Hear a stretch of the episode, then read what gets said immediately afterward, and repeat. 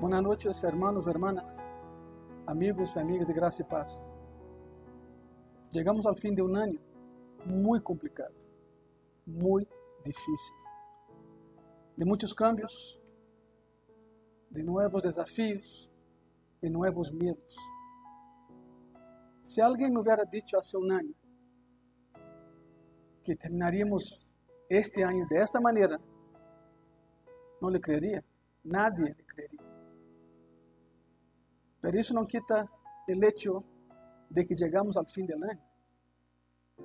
Deus ha estado conosco e estará aí próximo.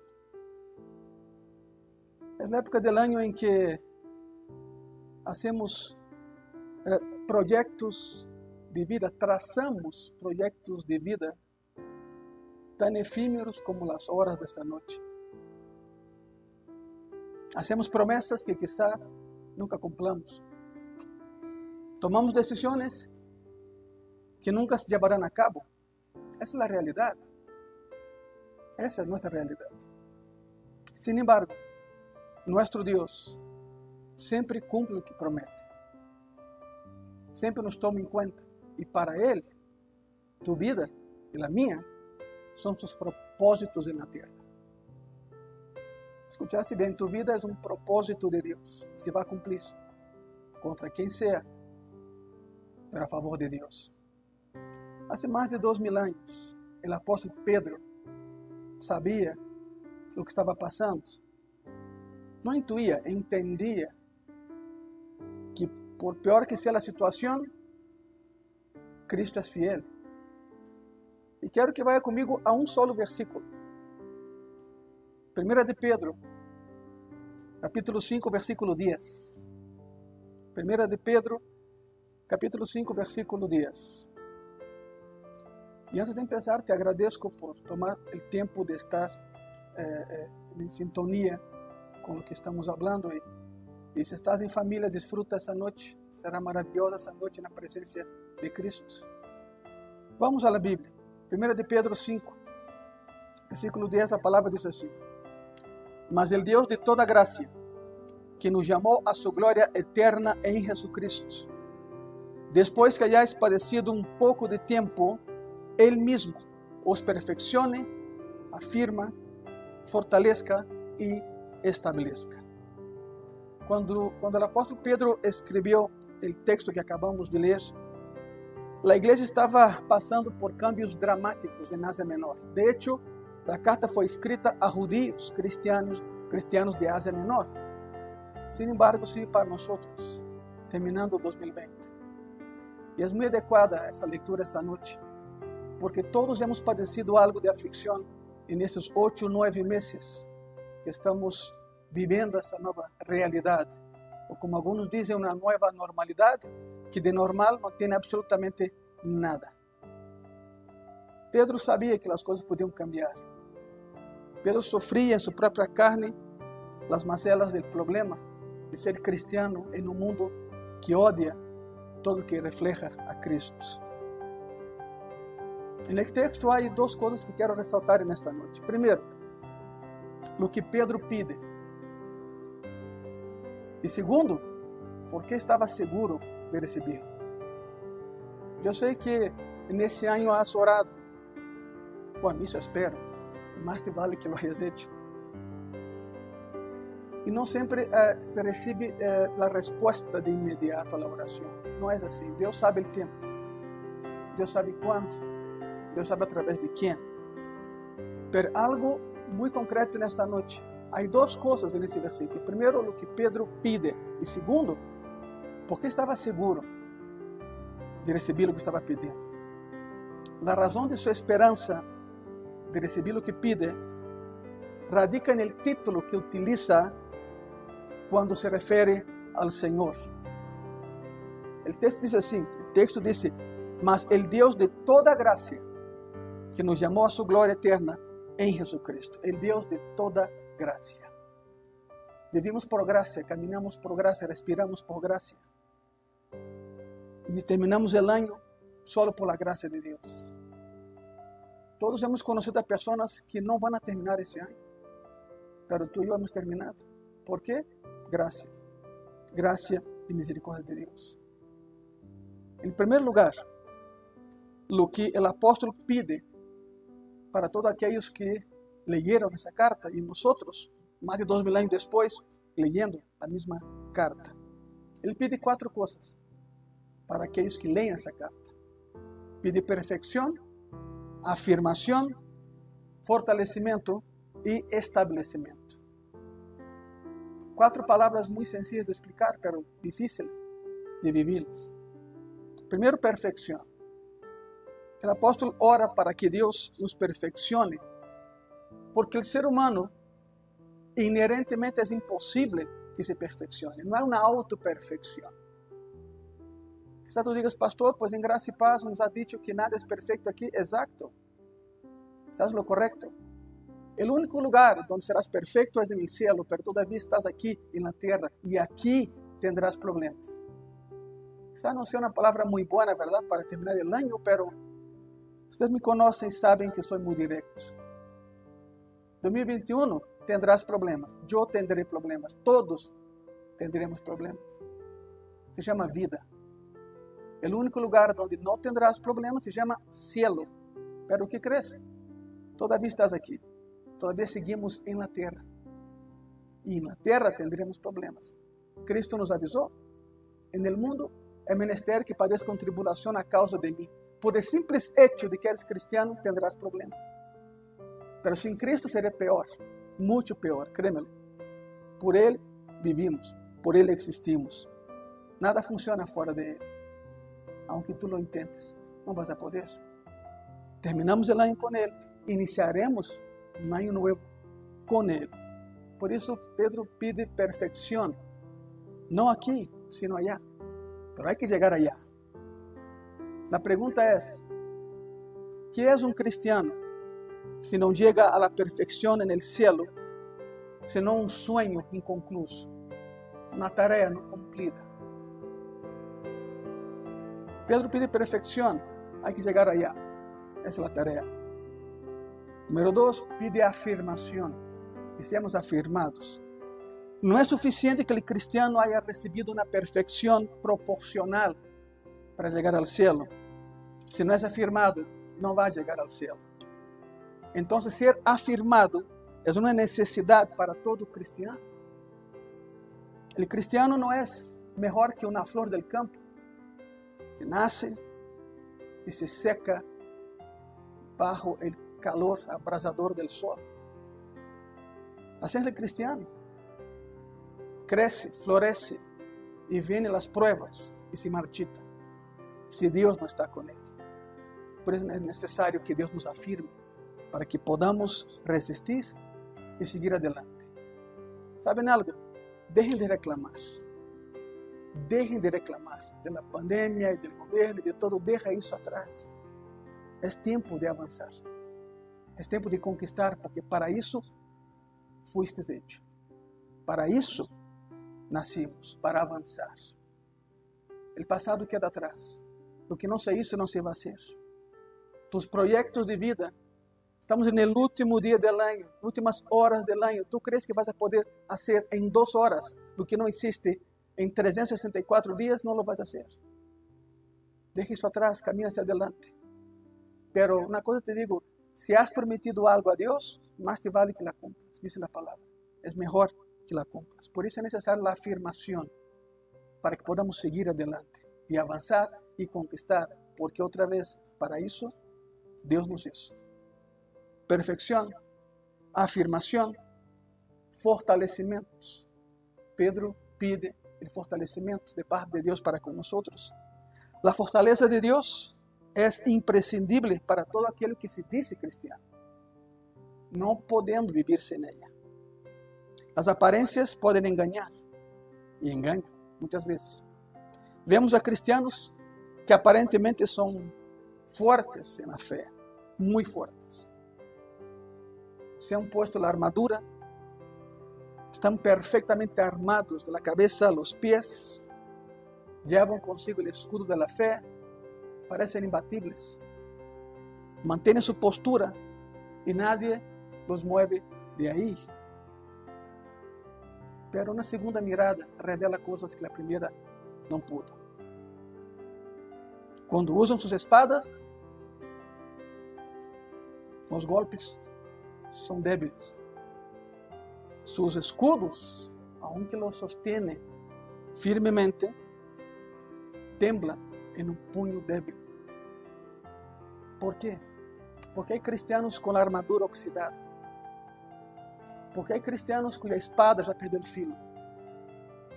Porque hay cristianos que o escudo foi olvidado, o yelmo foi abandonado.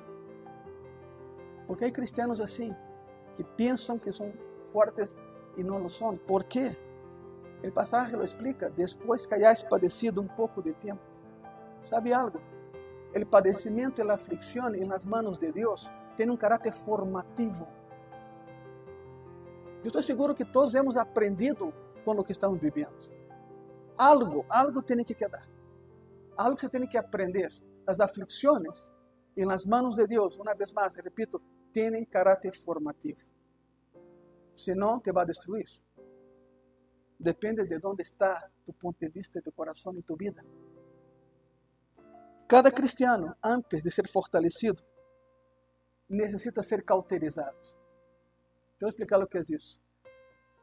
Uh, os veterinários têm um procedimento não muito grato uh, com os cavalos de carreira. Cauterizam seus tendões. Claro que está proibido isso, mas muitos lo hacen. Cauterizam os tendões dos cavalos para que os tendões se fortaleçam e possam correr. É necessário que Cristo nos cauterize para que podamos ser fortalecidos e avançar. Pero isso não se hace sem sofrimento. Só através do sofrimento se fortalece. Não somos masoquistas, somos realistas. É uma realidade, é formativo. Nunca serás forte, a menos que primeiro padeças por um pouco de tempo. Dizia Pedro, por um pouco de tempo. Que é o que Pedro pede a Deus para nós: perfeição, afirmação, fortalecimento. E número quatro. estabelecimentos. É curioso, pero la última característica, o último pedido, digamos así, es fruto de los tres primeros. No vas a lograr el cuarto sin haber pasado por los tres primeros. Es como el árbol. Si el árbol es transplantado de un lugar a otro, no echa raíces y no va a crecer, establecer. Es echar raíces, es quedar. ¿Dónde has echado tus raíces en ese año que termina? Deus te pergunta, ¿dónde has estado en ese año? E Ele sabe dónde estarás en el año que sigue. Estabelecer es fincar raíces, es echar raíces, es estar en un lugar, es estar en un propósito y en una fe, y que nadie te mueva de ahí. Hay personas que razonan tanto con Dios que parecen dioses. Deus não hizo dioses. Deus te hizo a ti e a mim, não somos dioses. Sin embargo, há pessoas que tentam razonar absolutamente todo com Ele. É o síndrome del bosque. Pessoas que por mirar o árbol perdem o bosque. que estás mirando nesse ano? que has mirado nesse ano? Isso foi o que Pedro pediu.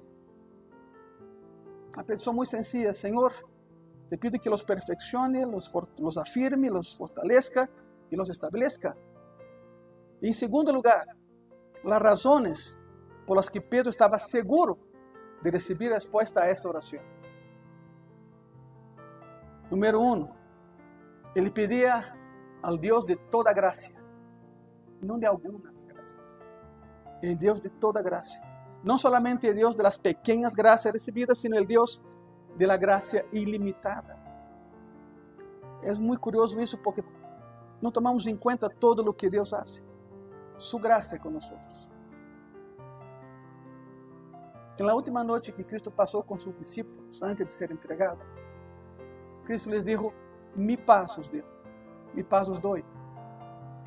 Não a paz o mundo, sino a paz que eu dou. A paz que sobrepassa todo entendimento. É mi paz os dou. Que paz é essa? A mesma paz que o levou à cruz.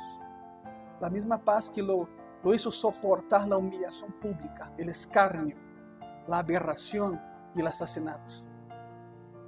É a paz que temos hoje tu e eu atravessando por esse vale. É a paz que Ele quer para nós, é a graça que temos em Ele. Sua graça, não qualquer graça, sua graça, uma graça ilimitada. Número dois, porque Pedro eh, sabia que receberia o que estava pedindo. Número dois, ele pedia ao Deus que nos chamou. Primeiro, ao Deus de toda graça. Segundo, ao Deus que nos chamou. Se Deus te chama, Deus te sustém. Assim de sencillo. Todos temos um chamado de parte de Deus, mas o Deus de toda graça que nos chamou, dizia Pedro. O chamamento é irrevocável. Sabe algo muito curioso? Lutas contra ti mesmo Tu eres tu peor inimigo, não é Satanás, eres tu, por não fazer a vontade de Deus. Isso te vai carcomer toda a tua vida hasta que reconozca que não puedes e assume a vontade de Deus e procede em consequência a fé que professas. É uma decisão. Deus te chama por tu nome. Entre 6 bilhões de pessoas, Cristo te conhece e te chama por tu nome como se tu foras o único habitante desse planeta. Ele te conhece antes mesmo que tu nasceras. É mais, Ele te conhece antes da eternidade e te chama por tu nome. É um chamamento real. Deus te ha chamado e Deus te vai afirmar e Deus te vai ajudar. Pero não rechace o chamado. Não coloques o chamado em uma caja e não lo guarde debaixo da cama. É um chamado verdadeiro. Número 3. Pedro sabia que receberia o que pedia, porque pedia ao Deus de glória eterna. Não de uma glória efímera, não, de uma glória eterna. Isso é muito poderoso, escute bem isso. Mas o Deus de toda graça, que nos chamou a sua glória eterna. Somos chamados não a la glória eterna, sino a sua glória eterna. Isso faz toda a diferença. É como a paz. É sua paz y es su gloria, no la tuya ni la mía. Y es una enorme diferencia. Número cuatro, él pedía a Dios en el nombre del Hijo. Estaba seguro que recibiría lo que estaba pidiendo en oración, porque pedía a Dios en el nombre de su Hijo, que nos llamó a su gloria eterna en Jesucristo. Juan 15, 16 dice así. No me elegisteis vosotros a mí, sino yo os elegí a vosotros. Y os he puesto para que vayáis y llevéis fruto. La pregunta es, ¿qué estás haciendo que no estás haciendo? Tienes que llevar fruto. Y vuestro fruto permanezca, para que todo lo que pedires al Padre en mi nombre, Él os lo ¿Sabe qual é a condição de receber o que pides? A obediência completa ao chamado de Deus em tu vida. E aqui está. Te he chamado para que lleves fruto, para que hable de mim, para que predique a palavra, para que ore pelos enfermos. E então, e só então, se me pides algo, te lo daré, porque me sirves, porque tens um chamado. Esta é a condição. Há pessoas que veem esse, versículo e tomam nada mais a segunda parte, mutilam a palavra e se quedam com o que lhes conviene. Todo o que pide em nome do Padre, em nome do Hijo, será concedido, pero, pero há uma condição. Há uma premissa que valida a promessa. Se me sirves, pídeme e te lo daré. Pero tens que pedir em nome do Hijo, através do Padre. Pedro sabia o que estava pedindo. Sabia que seria difícil não receber, porque ele conhecia a Deus. Passou três anos e meio caminhando com Cristo todos os dias, fisicamente hablando. ¿Te imaginas isso? E aún assim lo abandonou, e aún assim lo negou. Pero quando foi restaurado, o cambio foi dramático. Todo o que Cristo toca, trastoca. E Cristo te ha tocado nesse ano. Te ha protegido, te ha cuidado, te ha alimentado, te ha sostenido não terminemos o ano sem agradecer todo o que Ele ha hecho por nós. E empecemos o ano com projetos novos, com uma visão de conquista, não de conquistado, de conquistador, não de derrotado. Deseo hermanos e irmãs, e amigos e amigas de graça e paz, que durante o próximo ano podem viver mais cerca de Cristo que jamais hayan vivido antes. Estén convencidos de ello. Quando pensamos mais em Cristo, é quando pensamos menos em nós mesmos. Em nossas aflicções, em nossas dúvidas e em os medos que nos assedam. Não permitam que passe um solo dia de 2021 sem que hagam uma visita ao Getsemane e ao Calvário. São lugares que todos os dias, o próximo ano, tens que visitar. Todos os dias. Getsemane e Calvário. Mas comecem hoje. Comecem hoje. Na cena de noite. Acérquem-se a Getsemane Escuchen a Deus. Acérquese ao Calvário e deposita aos pés da cruz tu dolor, tu incapacidade, tu inoperância, tus dúvidas e temores. Deus te vai ajudar, porque te ama. E terminamos esse ano em graça. E sabemos que Deus está conosco. E por lo tanto, que Deus seja Deus. E nesse ano el próximo y los próximos.